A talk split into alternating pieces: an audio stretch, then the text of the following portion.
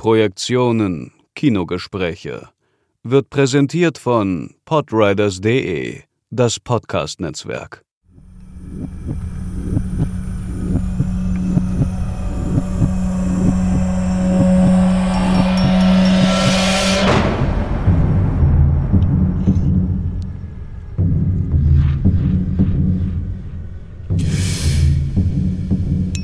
Herzlich willkommen zu Positionen, dem Sonderformat des Podcasts Projektionen Kinogespräche von Sebastian Seidler und Markus Stiegelegger. Mein Name ist Markus Stiegelegger und ich äh, werde in dieser Folge mich äh, mit einem Gast, den ich hier im Studio habe, äh, Mariam Traeger, äh, auch bekannt als Lady Mariam, äh, unterhalten über Horrorkultur, über ähm, den Umgang mit Horrorfiktion, mit Horrormedialisierungen. Und ähm, dazu äh, bin ich äh, sehr gespannt, äh, was wir entwickeln werden. Es wird um Festivalkultur gehen, es wird Computerspiele ähm, thematisiert werden, es werden, ähm, wird um Filme gehen. Und ähm, herzlich willkommen an Mariam Traeger. Hallo. Hallo, ich freue mich, heute hier zu sein. Ja, ähm, du bist äh, mir ja schon seit einigen Jahren, muss man jetzt fast sagen, bekannt. Und wir haben auch bereits äh, Gespräche zusammengeführt, also ein Podiumsgespräch in einem Fall in Liverpool, dann haben wir ähm, einen Podcast zusammen gemacht für das Grimfest in Manchester, in das du involviert bist. Und äh, das ist mir natürlich auch ein großes Vergnügen, weil ich ja du als Herausgeber des Handbuch Filmgenre und so weiter und durch meine Beschäftigung vor allem auch mit dem Horrorgenre ähm, da sehr ähm, ja, große Nähe dazu habe. Ähm, was ich sehr interessant finde, ist äh, einerseits, du bist ja wirklich international ähm, ja, tätig aus verschiedenen Gründen. Du kommst ursprünglich eigentlich aus Amerika, bist amerikanisch-iranischer Herkunft, äh, bist aber jetzt in Deutschland aktiv, äh, in Frankfurt speziell. Und ähm, ja, deswegen können wir das hier ja auch äh, auf Deutsch machen, weil du wirklich multilingual unterwegs bist. Und ähm, ja, deswegen würde es mich jetzt mal interessieren, äh, bei so einer Position, die du momentan da für dich äh, entwickelt hast. Ähm, wie kam es dazu? Also was ist so deine, dein Werdegang, der dazu geführt hat, äh, wo du jetzt bist? Oh, das ist natürlich eine extrem breit gefächerte Frage und ähm, kommt drauf an, wo man den Staat überhaupt sehen würde. Ähm, ich denke, meine komplette Lebensgeschichte trägt dazu bei. Ähm, meine Jugend und äh, meine Kindheit waren etwas dynamisch, um das mal diplomatisch zu sagen. Und ich denke, gerade wenn man in jungen Jahren mit bestimmten Herausforderungen zu tun hat, reflektiert man sehr anders über Tatsachen. Das ist für fürs Horrorgenre und für die Horror-Community gar nicht so ungewöhnlich. Viele haben mit ähm, mit Mobbing zu tun gehabt in der Vergangenheit oder auch gegenwärtig. Äh, viele haben mit Tragödien und Trauma zu tun gehabt. Und im Prinzip scherze ich immer rum, man hat die Wahl, wenn man irgendwie es geschafft hat, etwas zu überleben, dass man entweder Komiker wird oder Horrorfan oder im Idealfall beides. und, äh, und ich denke, dass ich mich dem Horrorgenre eigentlich viel früher gewidmet habe, als ich zugeben wollte, dass meine Interessen äh, schon immer beim Makaberen und beim Düsteren waren, aber dass ich, äh, weil ich eigentlich ein sehr positiver, fröhlicher Mensch bin, äh, dass ich das gar nicht als Horror anerkannte. Für mich und für viele andere Menschen auch ist Horror Blut, Gemetzel, flach, stumm. Da läuft eine halbnackte und wird abgestochen. Okay, gut, ob mich das reizt, aber ich habe eigentlich erst im Älterwerden, im Erwachsenwerden festgestellt, dass Horror viel komplexer ist als das und habe mich erstmal privat immer mehr damit beschäftigt und die Nuancen des Genres kennengelernt und wie gut man eigentlich entweder eigene ähm, Geschichten verarbeiten kann über die Werke anderer oder auch andere Perspektiven kennenlernt. Ähm, in Situationen bei Menschen, äh, die man nicht kennt, Situationen, mit denen man selbst nie zu tun hatte, aber bei denen man auf einmal verstehen kann, ach, so fühlt es sich für jemanden an, das und das durchzumachen. Und Horror ist, ist doch sehr komplex und, und ist im Prinzip repräsentativ dafür, dass wir uns unseren Ängsten stellen, ähm, aber auch anderen Emotionen stellen. Und ich habe einfach auf, bei meinen Erfahrungen festgestellt, wer das gerne macht, als Hobby, als Leidenschaft oder gar als Job, das ist jemand, der grundsätzlich einfach gerne reflektiert und die Welt aus allen möglichen Blickwinkeln kennenlernen möchte. Und seit, seit einigen Jahren bin ich da komplett im Genre beruflich jetzt auch aufgegangen und repräsentiere gerne mein Genre in unterschiedlichen Bereichen, Industrien. Äh, ja, und ähm, ja, ich denke, im Groben ist das, ist das der Weg gewesen. Mhm, ja, ähm, du würdest deine momentane Tätigkeit als Cross-Media Horror Producer beschreiben. Ähm, das äh, ist natürlich ein äh, erstmal eine Bezeichnung, die man jetzt äh, im deutschen Berufskontext äh, ja nicht unbedingt äh, täglich trifft. Und äh, es ist auch, wirft auch die Frage auf, äh, ist es nicht in Deutschland speziell ein bisschen ähm, problematisch, genau in diesem Bereich zu arbeiten? Was natürlich uns sofort darauf hinführt, dass du ja international auch tätig bist, und nur in Deutschland quasi so deinen äh, Wohnsitz gewissermaßen hast. Ähm, kannst du ein bisschen was über diese äh, vielseitige Tätigkeit äh, erzählen und ähm, genau, welche Rolle Deutschland dabei auch spielt als Standort? Ort, also wie du den einschätzt. Ja, also erstmal muss ich über die Producer-Tätigkeit an sich sprechen, denn für viele mhm. ist das auch schon ein Rätsel. Ähm, ein Producer kann so unterschiedliche und so vielfältige Aufgaben übernehmen und es gibt ja unterschiedliche Begr Begriffe wie Line Producer, Associate Producer, wie auch immer, Executive Producer. Aber äh, letzten Endes, so versuche ich das immer für Leute aus der aus der Nicht-Unterhaltungsindustrie zu verpacken. Ein Producer ist jemand, der einfach dafür sorgt, dass das Projekt zustande kommt und umgesetzt wird.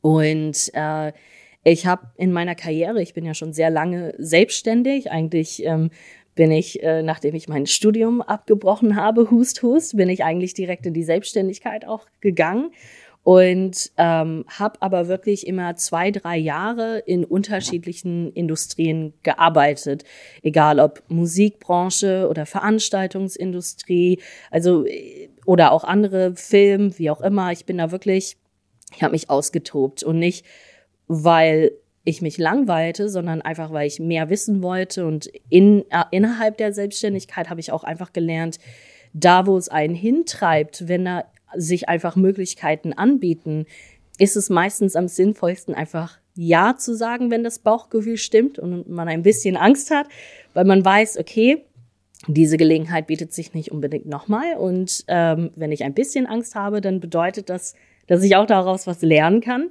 Äh, zu viel Angst, dann wäre man überfordert und gar keine Angst wäre im Prinzip das gleiche nochmal. Deswegen immer so ein bisschen dieser Kick.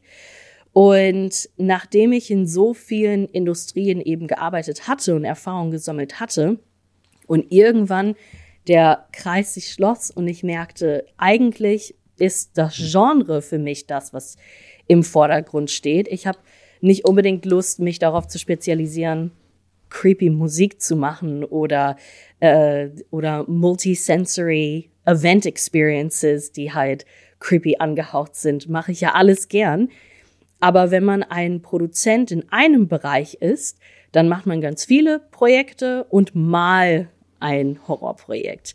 Und die Geduld hatte ich nicht. Ich wusste, dass ich Horror machen wollte. Also habe ich gesagt, gut, meine Karriere bislang, meine vielen Jahre Berufserfahrung, die müssen doch was bringen. Ich verstehe tatsächlich unterschiedliche Industrien und habe dann auch irgendwas irgendwann festgestellt, dass die Kommunikation zwischen diesen Industrien auch gar nicht so äh, äh, ja lebhaft ist und man spricht oft in bestimmten Kreisen von der Silo-Mentalität dass viele Bereiche äh, für sich sind und nicht miteinander kommunizieren. Dabei ist es gerade im Kreativbereich, wenn man über Intellectual Property, also IP zum Beispiel spricht, ist es am förderlichsten, wenn man sagt, wir haben ein IP, wir haben ein, eine Story, eine Gruppe, ein Team, ein Brand. Äh, lass uns doch innerhalb dieses IPs so viel wie möglich antackeln um erstens dafür zu sorgen, dass die unterschiedlichen Bereiche voneinander profitieren können Der Erfolg von, von einem Medium äh, trägt dann zum Erfolg des anderen bei. Aber auch, dass man sich nicht mehr einschränkt, sondern das Kreative auch ökonomisch, wirtschaftlich sich austoben können und dass es da einfach keine Grenzen gibt. Und ich, gut, da, da, da ist vielleicht die Amerikanerin in mir ein bisschen größenwahnsinnig und, äh, und, und packt das an. Ähm, aber ich fand das einfach sinnvoll. Ich spezialisiere mich auf das Genre. Da gehört ja ein ganz bestimmtes Storytelling auch dazu. International ist die Horror-Community dann doch recht bescheiden und intim. Und fast jeder kennt jeden oder zumindest über eine Ecke. Ähm, aber dafür fahre ich das wirtschaftlich breiter auf.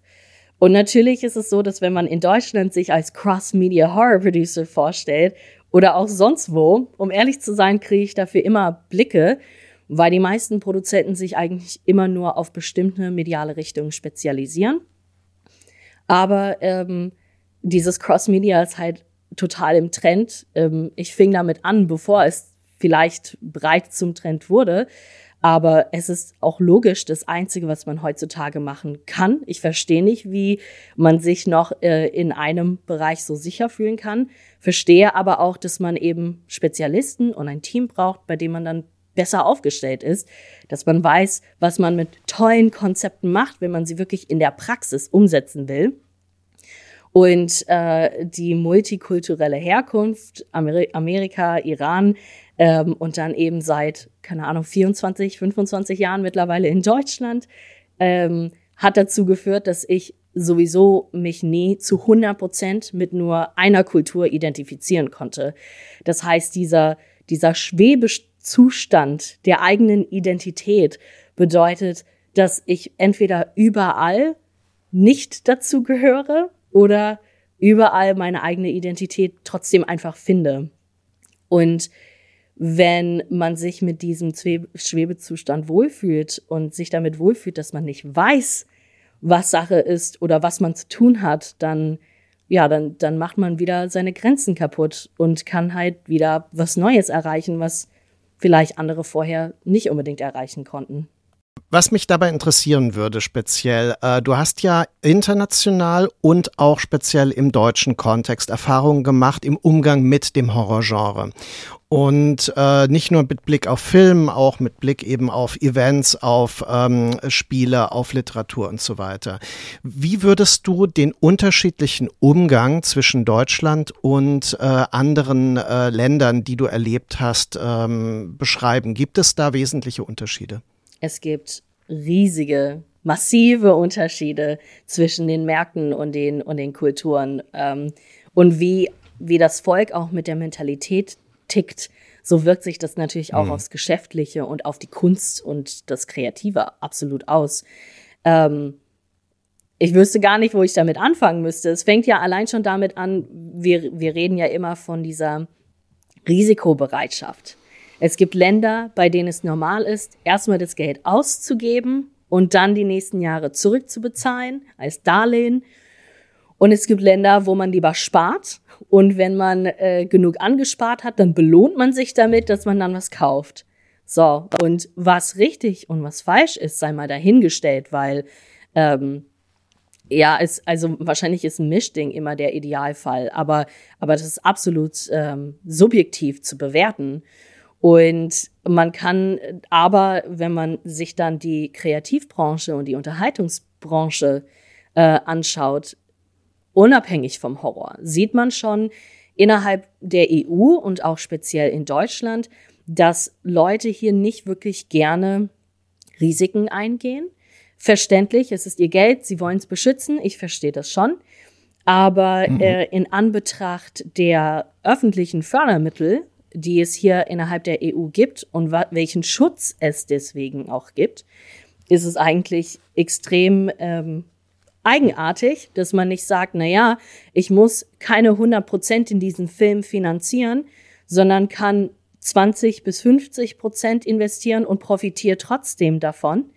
Ähm, und ich sehe das als äh, problematisch, weil allein schon mit den öffentlichen Fördereinrichtungen, man sieht schon, dass sobald Leute drin sind, sie auch immer wieder Fördermittel bekommen, da will ich auch rein. Da bin ich gerade auch reingerutscht. Ich will mich nicht beschweren. Ähm, aber ich bin noch innerhalb Deutschlands ein, ein aufsteigender Kreativer. Ich freue mich, dass ich drin bin. Und dieser Sprung von den ganzen Inkubationsprogrammen und Kursen, die man buchen kann, zu, wir geben dir jetzt ein Batzen Geld, damit du wirklich was produzierst, ist für die meisten nicht möglich. Und ich rede da nicht von, von Studenten Anfang 20, sondern jemand, der am Anfang seiner Karriere in der Kreativbranche steht, ist in, in seinen 30ern, teilweise in seinen 40ern.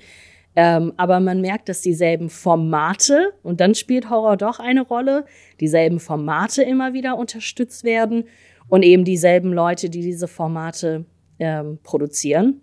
Man sieht unheimlich viele Krimis in Deutschland, unheimlich viele romantische Komödien. Und, äh, und dann gibt es den großen Produzenten oder den großen Schauspieler, der damit seine Karriere gemacht hat und dann beschließt, einen Zombie-Film zu machen. Und für den Zombie-Film kriegt er jetzt Fördergelder. Und ich frage mich, warum nicht jemandem das Geld geben, der schon sein ganzes Leben Zombie-Filme macht und weiß, was er tut. Und, mhm. äh, und es ist ja nicht so, dass, dass es sie nicht gibt. Also diese Festivals zeigen, dass da draußen unheimlich qualitatives Material ist und auch Filmemacher, also wenn wir bei Filmen jetzt speziell bleiben, die schon lange dabei sind.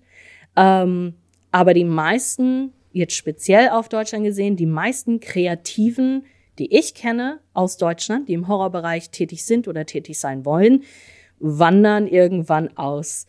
Und ich denke, es ist menschliche Natur, nicht nur deutsch, sondern komplett menschlich, dass man sagt, wenn die Anerkennung von außen kommt, dann möchte man sie auch intern feiern. Aber man kann nicht einfach erwarten, dass ein Deutscher erstmal nach Hollywood auswandern muss, damit er hier mit seiner Kunst gefeiert wird. Und das finde ich, das finde ich natürlich schwierig. Auf der anderen Seite, wenn man irgendwie versucht, das alles in Perspektive zu rücken. Ist es irgendwie möglich? Es ist für mich auch gerade möglich. Ich bekomme, wie du vorhin erwähnt hast, zum Beispiel für ein Videospiel öffentliche Fördermittel. Ich bin extrem dankbar dafür. Ähm, muss natürlich meine, musste meine Investitionspartner trotzdem reinholen, aber das, so ist es. Man braucht immer ein Mischmodell. Ähm, und ich bin sehr dankbar, aber ich merke, das, was ich schaffe gerade, ist die Ausnahme und nicht der Regelfall. Und ich möchte jetzt nicht von dem System, jetzt wo ich es verstanden habe, profitieren und so tun, als wäre es perfekt, weil mir geht's ja gut, ich hab's jetzt. Ich möchte trotzdem offen darüber reden können. Ja, das finde ich natürlich sehr nachvollziehbar, was du da äh, berichtest, denn äh, ich selbst äh, habe ja Erfahrungen gemacht, äh, vor allem in Deutschland im Umgang mit ähm, Genremechanismen ähm, seit im Grunde meiner Jugend und äh, speziell das Horrorgenre ist ein in Deutschland extrem äh, verfemtes ähm, äh, Motiv, das ähm, äh, eine starke Zensurgeschichte in Deutschland hat. Also das gibt es natürlich in England auch durch die Videonasties und so weiter weiter. Und es hat lange, lange Zeit gedauert, bis in Deutschland überhaupt eine Akzeptanz in zum Beispiel öffentlich-rechtlichen ähm, Anstalten ähm, so weit gediehen war, dass man einen Film wie ähm, Rambock zum Beispiel äh, im ZDF-Fernsehspiel produzierte.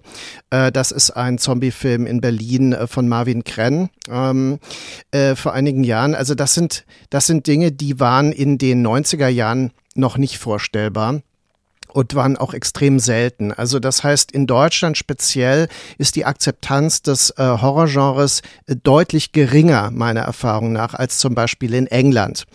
Und äh, wenn ich schon England aufbringe, äh, muss man natürlich sagen, ich hatte das vorhin schon angedeutet, äh, es ist ja bezeichnend, dass die äh, Veranstaltungen, also quasi Filmfestivals, an denen du beteiligt bist äh, und äh, so gewissermaßen Conventions oder äh, Konferenzen, die du mit äh, veranstaltet hast, dass die jetzt in England angesiedelt sind, speziell in Manchester und Liverpool.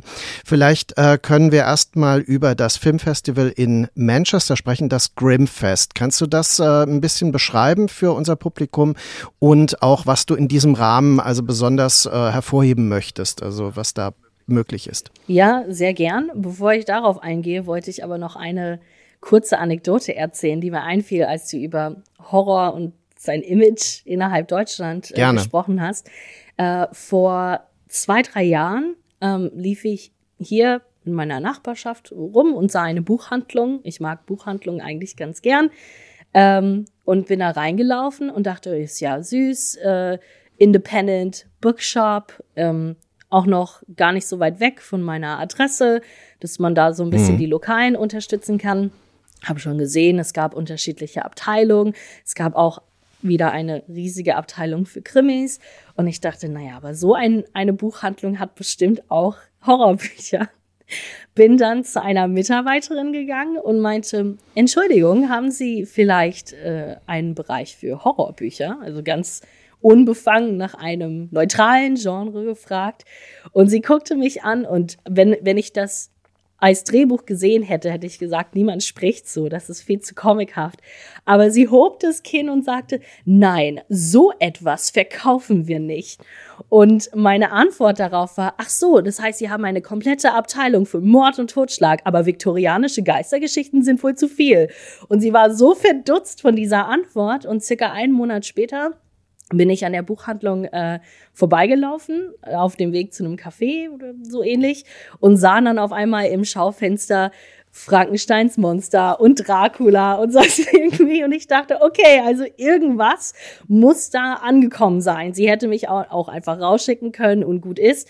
Aber das war scheinbar ein Moment, der, in dem sie reflektieren musste, okay, was, was sagt sie mir da eigentlich? Eigentlich ist das schon ein bisschen widersprüchlich. Und, und daraus hm. erkenne ich oft, ist das Gespräch das, was man braucht, um einfach Leute aufzuklären oder sich gegenseitig aufzuklären, warum ist das Genre so verpönt und wie stellst du dir das eigentlich vor?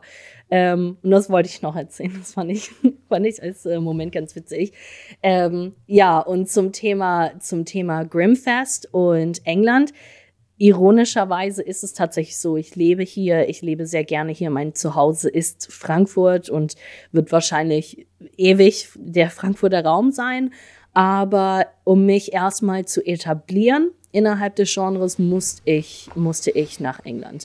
Ähm, da sind also Grimfest, bei dem ich mitwirke, als äh, vor allem als Moderatorin und für die QAs und ähm, auch teilweise um Gäste vermeintlich zu betreuen, aber eigentlich gehen wir nur die ganze Zeit auf Kosten des Festivals dann essen und machen Axtwerfen und so, worin ich furchtbar bin, aber Spaß macht's dir ja trotzdem. Ähm, und, äh, und da wurde ich ganz anders aufgenommen, als ich es vorher in meiner Karriere gewohnt war. Ich hatte ja vorhin erzählt, dass ich in unterschiedlichen Industrien gearbeitet hatte und bei jedem Wechsel war für mich auch damals logisch die Reaktion, sowas hast du noch nie gemacht. Wer bist du? Was machst du hier? So nach dem Motto, auch wenn an sich mein Fähigkeitsbereich sich komplett abgedeckt hat mit, mit dem Job in diesem anderen Bereich, in dieser anderen Industrie, aber erstmal Misstrauen, missgönnerische Haltung, warum hat sie den Job und nicht eine andere Person, ganz viel davon. Und dann kam ich an und fing erstmal kleiner an und habe mich einfach vorgestellt bei Leuten, habe erstmal für mich Interviews äh, durchgeführt, weil gerade am Anfang auch das Thema Frauen im Horrorbereich mich sehr interessierte. Und ich habe Menschen interviewen können, äh, nicht für das Festival, sondern nur für mich und meine Projekte, die äh, innerhalb des Horrorgenres sehr etabliert sind. Und ihre Haltung war, auch als ich sagte, ich bin ganz neu im Horrorbereich, war immer super mhm. gut, dass du einsteigst, lieber spät als nie. Äh, du hast richtig Chutzpe, richtig Energie. Äh, mach es einfach, tu es, tu es einfach, egal was man dir sagt, tu es. Und das war grundsätzlich einfach das, was alle mir sagten. Und ich, ich habe noch nie die Erfahrung gemacht, dass ich als niemand irgendwo hingekommen bin und alle mir zujubelten, hey, wenn du dafür brennst, tu's einfach. Und ähm, das war eine Mischung aus, ja, okay, fremde Kultur, aber wirklich auch aus dem Horrorgenre herauskommt, weil Horrorfans oft so sind. Sie kennen das. Sie wollen, dass andere Menschen Mut zugesprochen bekommen, weil sie das teilweise gebraucht haben und im richtigen Moment der richtige Mensch das Richtige gesagt hat und sie deswegen irgendwie erreichen konnten, was, was sie erreichen wollten. Und es war ein ganz anderes Feeling. Und dadurch, ähm, ich bin hoffentlich ein authentisch, netter Mensch tu nicht nur so. Ähm, aber es hat eben dazu geführt, dass wenn ein Mensch mich mochte, ich weiterempfohlen wurde. Und dann hieß es, ja, die Person muss ich dir vorstellen und sprich doch mal mit dem. Und auf einmal hatte ich ganz viele Unterhaltungen mit neuen Leuten, die sagten, na ja, wenn er oder sie äh, dich zu mir schickt, dann, dann hat das schon was zu bedeuten. Und irgendwann hatte ich in, innerhalb dieser Kreise richtig gute Kontakte und immer mehr Jobs. Und äh, ich hatte ja auch da schon meine Nische gefunden. Ich wollte moderieren, präsentieren, Interviews durchführen. Ich führe super gern normalerweise selbst auch Interviews durch. Und mich haben diese Menschen interessiert, genauso wie sie mich heute interessieren. Ich war also keine Schauspielerin, die einfach öfters gesehen werden wollte oder Regisseur, der äh, an, an die richtigen Talents kommen wollte, sondern mir ging es halt wirklich nur um, um andere Menschen in dem Genre und sie kennenzulernen und ihre Prozesse und ihre Konzepte in der Entstehung zu beobachten. Und äh, ja, und dann, und dann ging es Schlag auf Schlag. Auf einmal Grimfest ist eins mit Frightfest zusammen der zwei größten Horrorfilmfestivals in, in komplett UK. Ähm, extrem groß, extrem etabliert, jetzt auch post-Corona noch mehr, weil viel, viel virtuell stattgefunden hat und technisch alles super lief und die Reichweite dann auch größer war.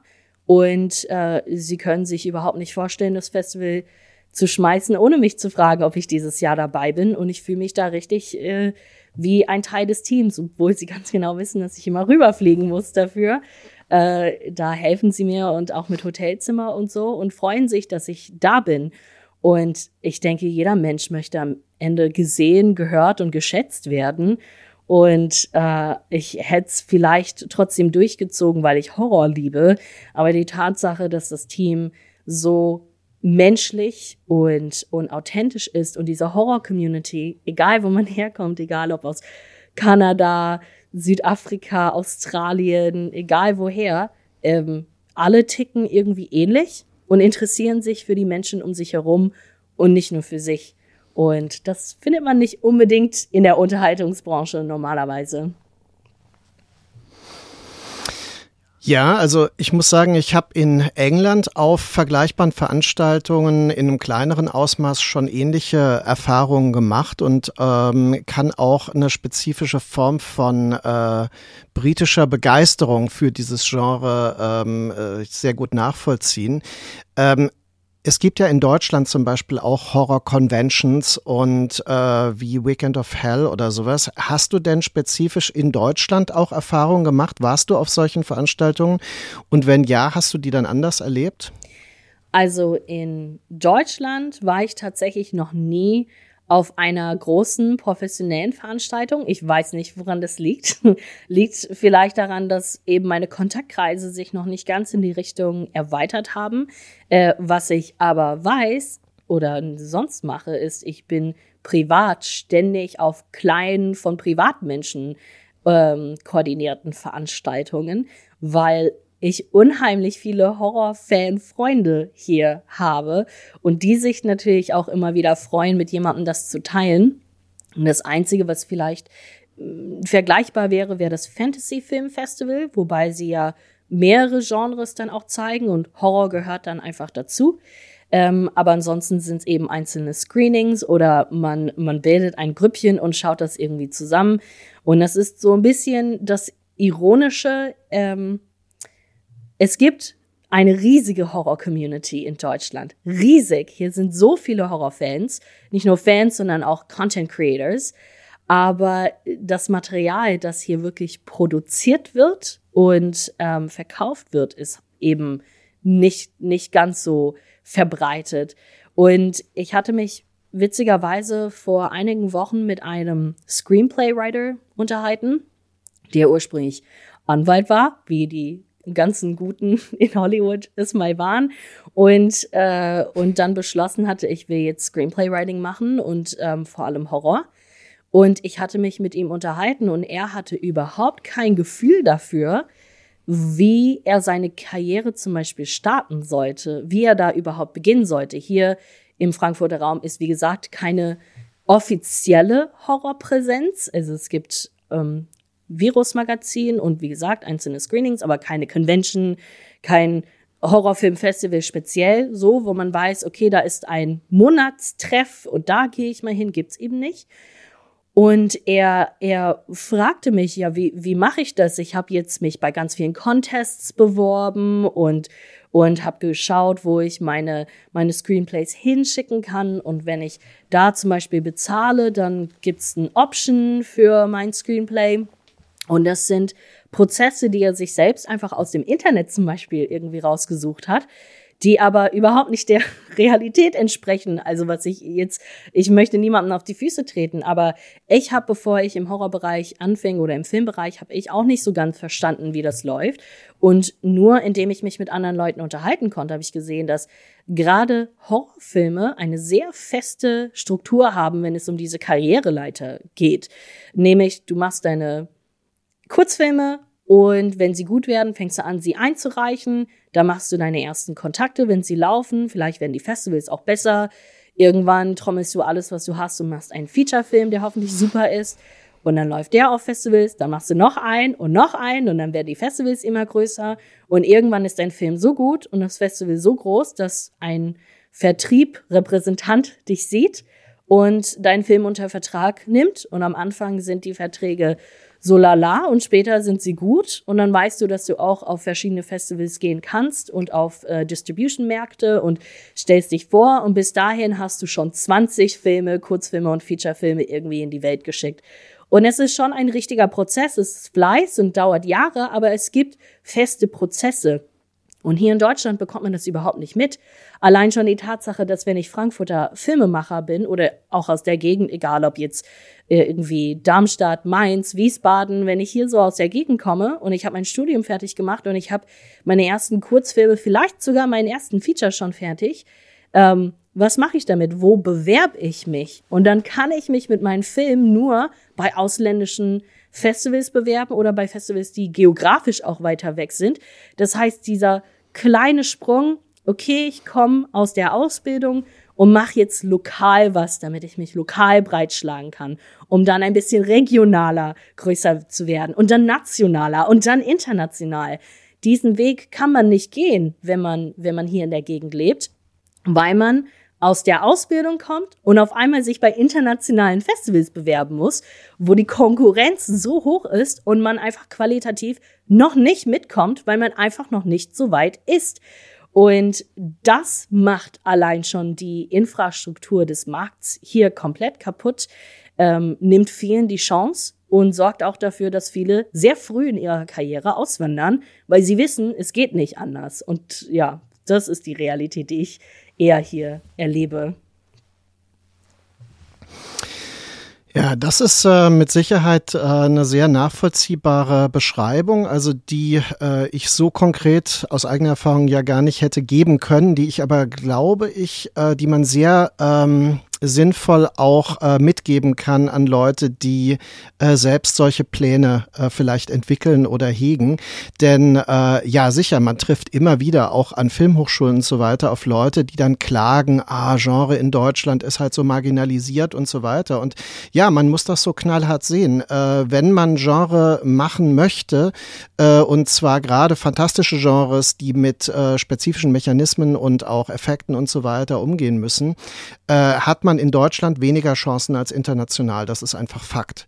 Und ähm, man muss tatsächlich äh, damit rechnen, dass man äh, größere Mühen auf sich nimmt und auch den Schritt nicht äh, ähm, bewältigen kann. Ja, das ist äh, leider eine traurige Wahrheit, die man auch an vielen Beispielen dann verfolgen kann, auch von Leuten, die hier sich entsprechend schon betätigt haben und auch hier Achtungserfolge dann bekommen in der Community, aber nicht den Schritt ins Internationale schaffen, weil einfach die Filme oft dann doch noch nicht dem Standard entsprechen. Und das kann ich jetzt wiederum aus meiner Film-Seherfahrung und auch im Kontext von äh, Jurys, in denen ich war und so weiter, ganz klar bestätigen. Also der, äh, der Standard ist äh, manchmal auffällig niedriger, selbst wenn Filme professionell aussehen, sind sie oft schauspielerisch nicht so gut, äh, weil man einfach nicht die Mittel hat, Leute zu beschäftigen, die zum Beispiel eine Rolle tragen, die Drehbücher, die an sich eher mittelmäßig sind, dann so sprechen, dass man es ihnen abnimmt. Und das hat man im englischsprachigen Raum eher. Ich denke, wenn da eine Lücke am Markt ist, dann muss man sie füllen.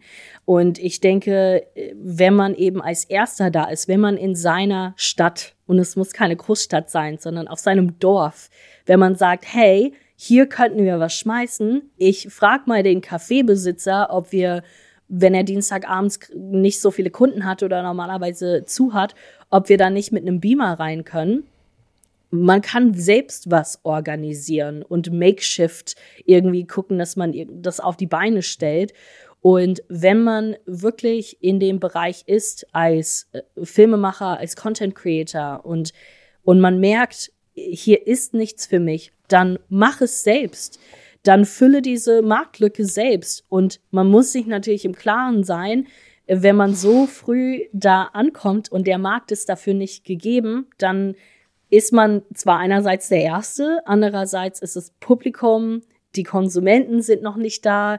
Äh, das wird super schwierig. Die Infrastruktur ist noch nicht gegeben. Das muss man alles selbst machen und man muss das, was man dann tut, wirklich lieben und man braucht Ausdauer und man verdient damit auch einfach kein Geld. Und gerade im Festivalbereich verdient man dauerhaft kein Geld. Also es kann sein, dass jemand eine Teilzeittätigkeit irgendwas bezahlt bekommt, irgendwie, wenn es richtig gut läuft. Aber das ist Zukunftsmusik. Das bedeutet, wenn man halt wirklich dafür brennt und sagt, also so kann ich das eigentlich nicht stehen lassen, dann nimm deine Freizeit und mach was Sinnvolles damit ähm, und fang klein an.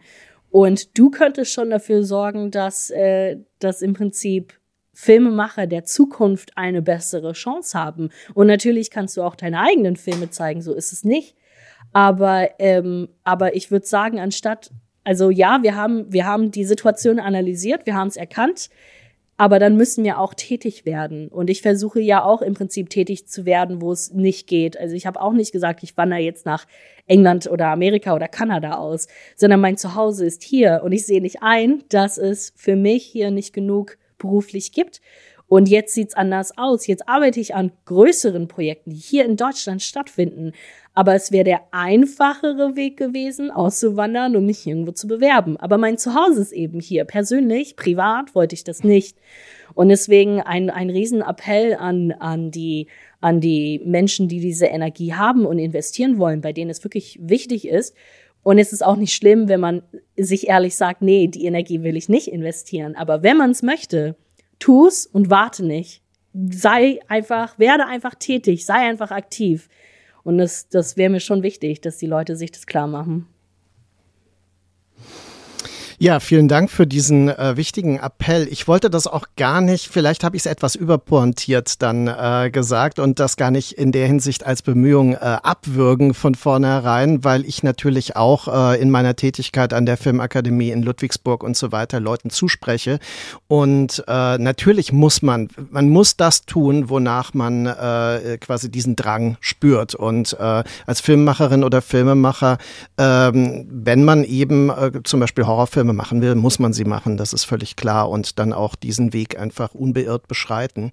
Äh, weil du sagtest, äh, ja, Geld verdienen, was ein großes Problem ist. Also äh, es ist auch noch ein größeres Problem geworden in Deutschland, also weil ich das ja auch schon seit Jahrzehnten beobachten kann.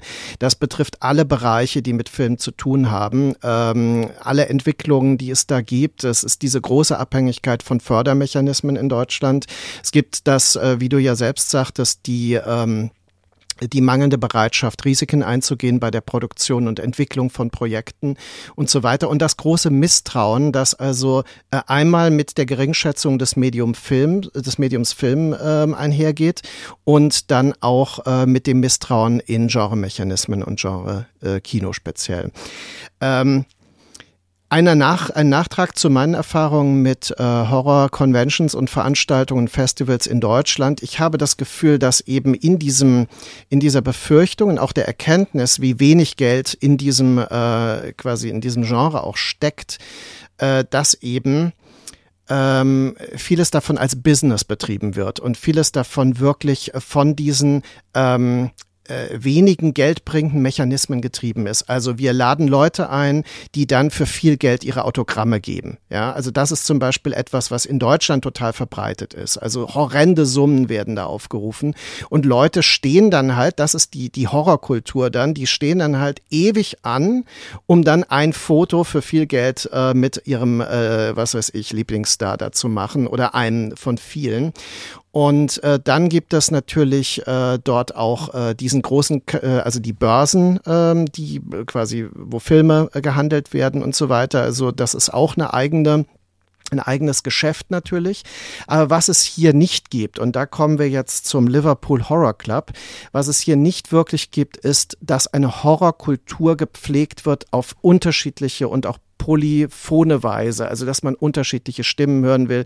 Es gibt äh, unter den speziell Genre- und Horrorfans extremes Misstrauen in eine intellektuelle Durchdringung des Genres. Ja? Also das ist völlig getrennt in Deutschland und ich beobachte, dass England äh, da eine größere Nähe zulässt, also quasi die ähm, auch die Leute in England offener sind äh, für zum Beispiel das Involvieren von Wissenschaftlerinnen, Wissenschaftlern ähm, aus dem filmwissenschaftlichen Bereich und anderen Kontexten, dass äh, die Kritik ähm, da diese Grenzen öfter mal überschreitet und so weiter und dass auch die Fans nicht die Angst haben, wenn jemand jetzt ein reflektierendes Buch über das Genre schreibt, nimmt er ihnen etwas weg. Ja, also es gibt wirklich immer noch, in England gibt es eine große Kultur auch der ähm, äh, Special Editions mit Bonusmaterial, die auch diskutiert wird.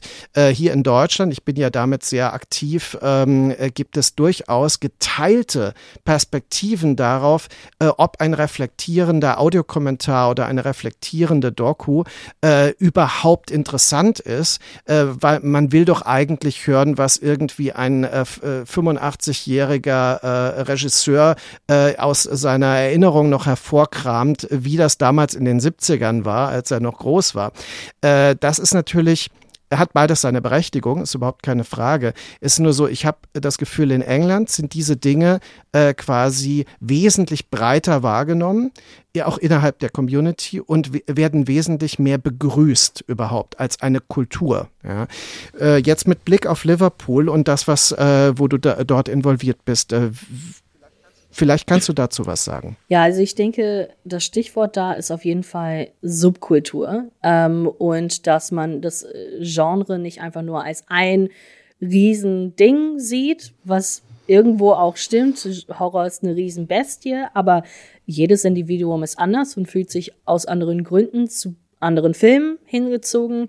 Und es ist ja auch Tagesform und Launen abhängig. Also teilweise will ich auch die flachen blutigen Filme sehen und teilweise will ich aber zum Nachdenken angeregt werden und äh, und ich möchte mich weder für das eine noch für das andere schämen müssen, sondern so geht's mir an dem Tag, das brauche ich, das möchte ich, ich möchte auch Zugriff haben und ähm, ich find's immer, also für mich subjektiv ist der halbe Spaß, den Film zu schauen und der halbe Spaß darüber zu sprechen, was man da eigentlich gerade gesehen hat. Egal, ob es jetzt nostalgisch war oder total weird und man nicht versteht, was gerade passiert ist oder eben intellektuell auseinander zu friemeln ist. Und du hast schon über Conventions gesprochen, bei denen es viel um Geldmacherei geht, mal ganz platt gesagt. Das Problem ist universal auch nicht nur hier äh, in der Gegend, aber der Unterschied ist, wie du im Prinzip auch schon angedeutet hast, dass es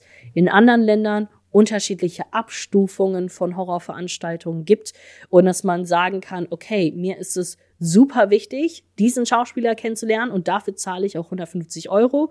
Oder nee, ich brauche den Schauspieler heute nicht persönlich kennenzulernen. Ich will einfach nur den Film aus den 80ern, aus meiner Kindheit oder aus meiner Jugend mal wieder mit Freunden sehen, aber auf der großen Leinwand. Und mit dem Liverpool Horror Club machen wir sehr unterschiedliche Veranstaltungen. Das heißt ja auch Club, obwohl wir teilweise hunderte von Karten verkaufen für unsere Veranstaltungen. Aber wir sehen uns eher als Horror-Fan-Community und nicht als Veranstalter. Äh, wir haben zum Beispiel Events, ähm, es gibt in Liverpool einen, eine Videothek, ja, wenn man sich noch entsinnt. Und die haben in dieser Videothek einen separaten Raum mit, äh, mit Spielen, also mit, ähm, na, wie nennt man das? mit den Klickern und dem Ball. Wie heißt es? Pinball Machine. also, die haben einen separaten Raum mit Pinball Machines und Retro-Spielen, aber sie haben einen dritten Raum, im Prinzip eine alte Lagerhalle mit altem Beamer und einer Leinwand und sie machen äh, Filmabende, bei denen sie Kassetten, also VHS-Kassetten nehmen und projizieren. Und das sind natürlich Filme, die man äh, seit Jahrzehnten nicht mehr auf einer Leinwand gesehen hat im Normalfall und auch nicht in dieser Qualität. Wir hatten zum Beispiel auch einen Fall, äh, da wollten wir Braindead zeigen und der Film kommt ja aus Peter Jacksons Studio. Und wir machen das alles legal, also auch wenn das clubmäßig vom Feeling her ist. Wir zahlen unsere Lizenzen und ne, alles ist da abgesichert. Und wir hatten ein Studio, äh, ich glaube, die heißen Wingnut, haben wir kontaktiert und haben gefragt, was wir zahlen müssten, um, um Braindead zeigen zu können. Und da kam die Antwort zurück, äh, ja, ihr dürft den Film im Moment nicht zeigen, weil alles gerade digitalisiert wird. Und wir wollen nicht, dass äh, Version mit minderer Qualität oder irgendwie auf dem Laptop, aber nicht gut irgendwo läuft. Und wir kamen dann nochmal auf sie zu, nachdem wir kurz überlegt hatten und meinten, ja, okay, aber was wäre, wenn wir das über VHS zeigen würden und wir machen einen Mottoabend und jeder muss sich so kleiden wie damals, als der Film rauskam, was man stilistisch getragen hat. Und dann wird das voll retro. Und anstatt dass wir es irgendwo beamen und mit Laptop zeigen, holen wir einen alten Fernseher und lassen das in einem großen Raum tatsächlich über diesen Fernseher einfach laufen und limitieren aber dafür die Tickets und machen Wohnzimmerfeeling und schicken dann noch unser Plakatdesign von äh, von Uncle Frank Productions, äh, kennst du ja auch, weil der das schon äh, Ilana schon im Vorfeld angefertigt hatte, schickten das dann hin und äh, die sagten ja, also ihr dürft das, geht für uns in Ordnung, aber Peter Jackson möchte ein Plakat haben. Also bitte schickt's uns nach Neuseeland. Und, äh, und das für, war für uns natürlich einfach dreifache Freude, weil einfach diese Horrorfans in, in UK und in Neuseeland psychisch verbunden hatten um gemeinsam diese Leidenschaft für, für diesen Film zu feiern. Und das war großartig. Also ich weiß nicht, ob man, ob man so eine Situation überhaupt nochmal nachmachen kann. Kann man nicht. Das war einzigartig und es war toll. Aber wir machen dann auch andere äh, Veranstaltungen wie Splatter Cabaret. Äh, wir machen Horrific Christmas Markets, wo wir Horror Weihnachtsmärkte veranstalten, einmal im Jahr. Äh, und da war ich zum Beispiel auch selbst mal als Krampus verkleidet und habe für eine wohltätige Organisation Spenden gesammelt. Und das war super. Also ich habe Leute dann mit dem Stock geschlagen, wenn sie mir Geld gegeben hatten. War Win-Win für alle. Äh, und die Kids fanden das Kostüm super. Und, äh, und dann machen wir aber auch Filmfestivals und gucken vor allem eben nach, ähm, ja, nach lokalen Filmemachern, dass wir etwas Nachwuchs oder Newcomer haben und dann eben mehr etablierte Indie-Leute und mischen das dann ganz gern. Und das ist halt alles Liverpool Horror Club from the fans for the fans. Ja, das ist sehr interessant und äh, würde man sich in der Tat auch äh, für Deutschland wünschen, dass Horrorkultur auf äh, so eine vielschichtige Weise gepflegt wird und eben nicht primär als ein äh, Geschäft, ein Handel gesehen wird und ähm, eben so, so eine äh, eingleisige äh, Perspektive darauf. Worüber ich jetzt äh, äh, abschließend gerne noch sprechen möchte, ist, ähm, du hattest ja äh, mich auch involviert in eine Konferenz äh, Horror Horror is no place for a lady. Ähm, das äh, kannst du diese Konferenz, das Konzept vielleicht noch mal ähm, kurz zusammenfassen und äh, dann würde ich nämlich gerne mal darüber reden. Was ist eigentlich äh, die, äh, sagen wir mal, die äh, die Diskussion äh, Frauen und Horror international. Das ist natürlich was, was in Deutschland gilt Horror als ein männliches Nerd-Medium äh, oder Genre. Das ist äh, mit Sicherheit nicht ganz zutreffend. Also ich kenne äh, durchaus einige Frauen, die da sehr engagiert sind und sehr interessiert.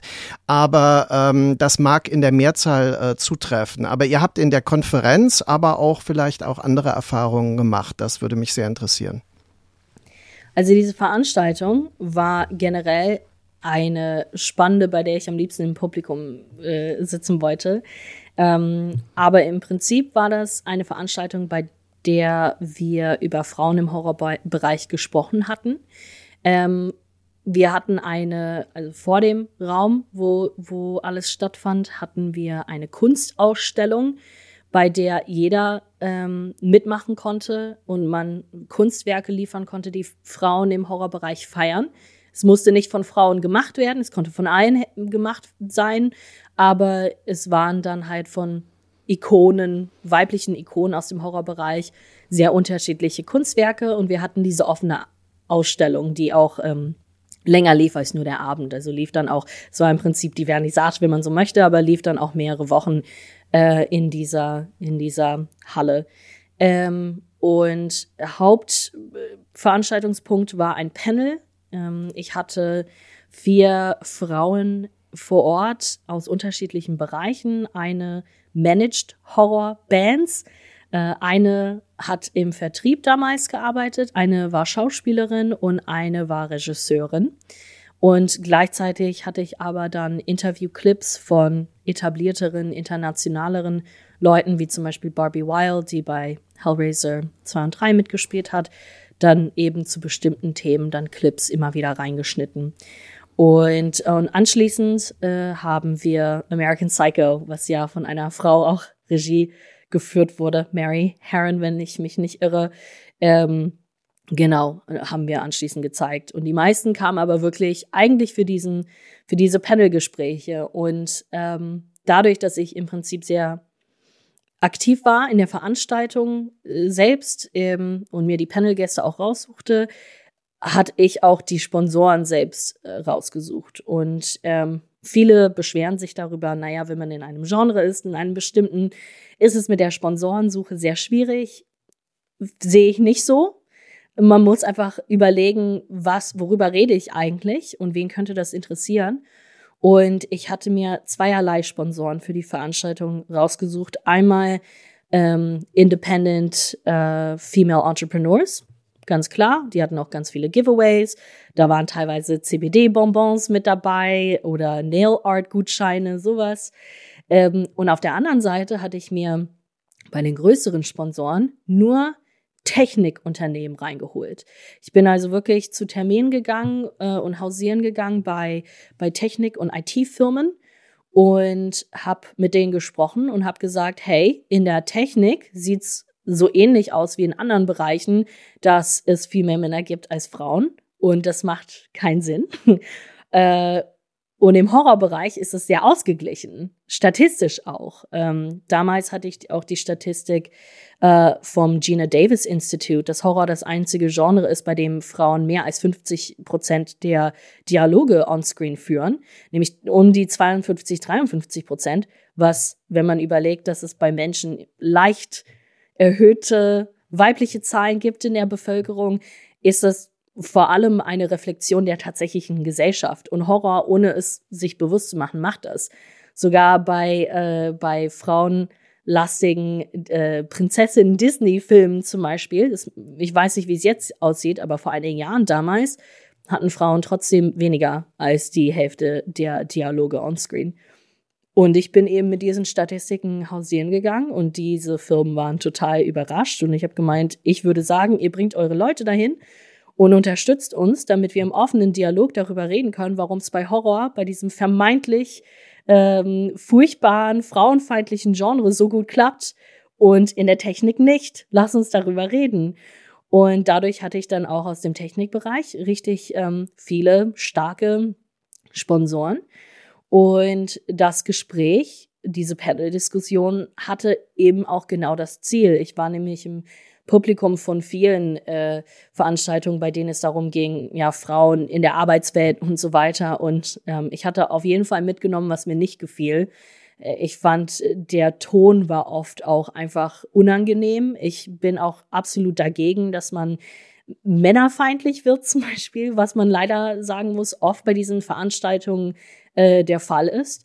Und ich finde das blöd. Also wenn wir ein Problem in der Gesellschaft haben, dann müssen wir alle gemeinsam daran arbeiten und nicht die Leute ausschließen, die theoretisch mitwirken wollen, nur weil sie, keine Ahnung, anders auf die Welt gekommen sind. Das, also es ist ja eigentlich paradox in dem Sinne.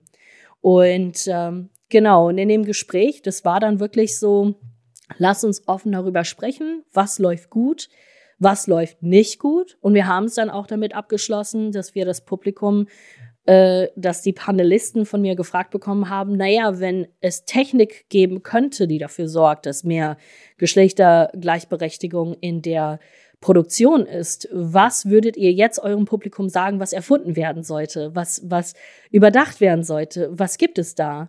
Und ich hatte das Beispiel mit der Kamera. Ich kenne nämlich viele ähm, Frauen, die super gern ähm, DOPs werden wollen, aber das Equipment ist einfach viel zu schwer. Sie kriegen das physisch nicht, nicht getragen und man muss erstmal als Kam Kamera-Operator arbeiten, bevor man DP wird. Und, äh, und sie sind dann letzten Endes Fotografen geworden, obwohl sie eigentlich DPs werden wollten. Das bedeutet, wenn wir kleinere, leichtere Kameras und leichteres Equipment haben, das kann schon für Geschlechtergleichberechtigung in der Produktion sorgen. So Kleinigkeiten, an die man nicht denkt, wenn man nicht selbst aktiv ist in dem Bereich. Und dass wir halt wirklich auch diesen Kontakt haben zwischen Menschen aus der einen Industrie und Menschen aus der anderen. Und äh, wir, wir waren maßlos ausverkauft bei der Veranstaltung und es war ein, ein, ein Riesenhit. Und danach hatten alle das Gefühl, ich habe jetzt einfach die Perspektiven von anderen Menschen kennengelernt. Sachen, die schwer sind, Sachen, die leicht sind, ähm, was kann ich daraus lernen und, und wie kann ich eventuell meinen Beitrag irgendwie leisten. Und, äh, und du warst natürlich direkt als Intro von, von der Veranstaltung eingesetzt, weil du die, die in kurz, und mit kurz meine ich 20, 30 Minuten an einem Stück, ich war, das hat mich umgehauen, an einem Stück so die Geschichte von, die, von Frauen im Horrorfilmbereich einfach runtererzählt hast, als hättest du das schon hundertmal gesagt. Ich war total beeindruckt. Aber, äh, aber das hat für alle im Publikum auch alles so in Szene gesetzt. So Namen und Figuren und Ikonen, an die man nicht im Zusammenhang denkt. Und äh, ja, das war schon, das war super. Also mittlerweile, ich mache immer noch Panels auch zu dem Thema. Aber ähm, ich werde spezieller ähm, bei den Themen, weil im Moment ähm, auch man ein bisschen Platz lassen muss für die LGBTQ plus ähm, Community. Äh, und natürlich ist es so mit Vorurteilen gegenüber Frauen noch nicht so ganz abgeschlossen. Wir sind noch nicht angekommen. Ähm, und die Gespräche müssen auch weitergeführt werden. Aber es sind andere Gespräche, die jetzt zusätzlich geführt werden. Und ähm, da muss man sich einfach mal, mal öffnen und ähm, ja, und, und allen zuhören. Und deswegen hat sich das ein bisschen, bisschen geschiftet, verlagert.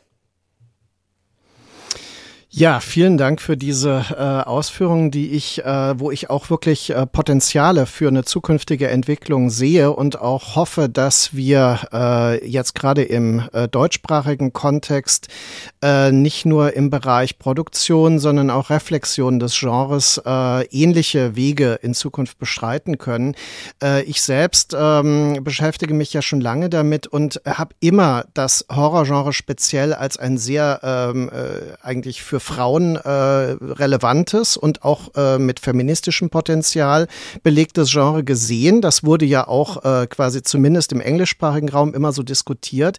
Ich würde sogar so, so weit gehen, dass das Horrorgenre queere Potenziale hat, die äh, sich quasi in den Filmen schon gezeigt haben, äh, die aber äh, oft nicht mitreflektiert wurden, ja? weil sehr dominierend oft konservative Modelle des Horrorfilms, wie die Freitag der 13. Filme dann betrachtet wurden, wo natürlich eben nicht dieses äh, progressive Potenzial zur Geltung kommt. Das ist aber in anderen Bereichen, speziell im italienischen Kino, völlig anders. Wenn man äh, Giallo-Thriller zum Beispiel in diesem Grenzbereich betrachtet, äh, wie viel ähm, Elemente der Transsexualität und so weiter da schon eine Rolle spielen, also bereits in den 70er Jahren.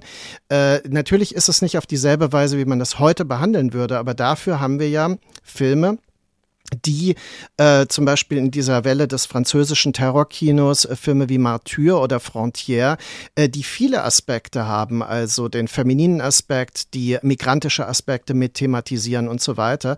Also alles Themen, die eigentlich ähm, oft vergessen werden, weil äh, das Horrorgenre speziell in Deutschland immer noch so äh, behaftet ist mit, mit bestimmten Vorteilen.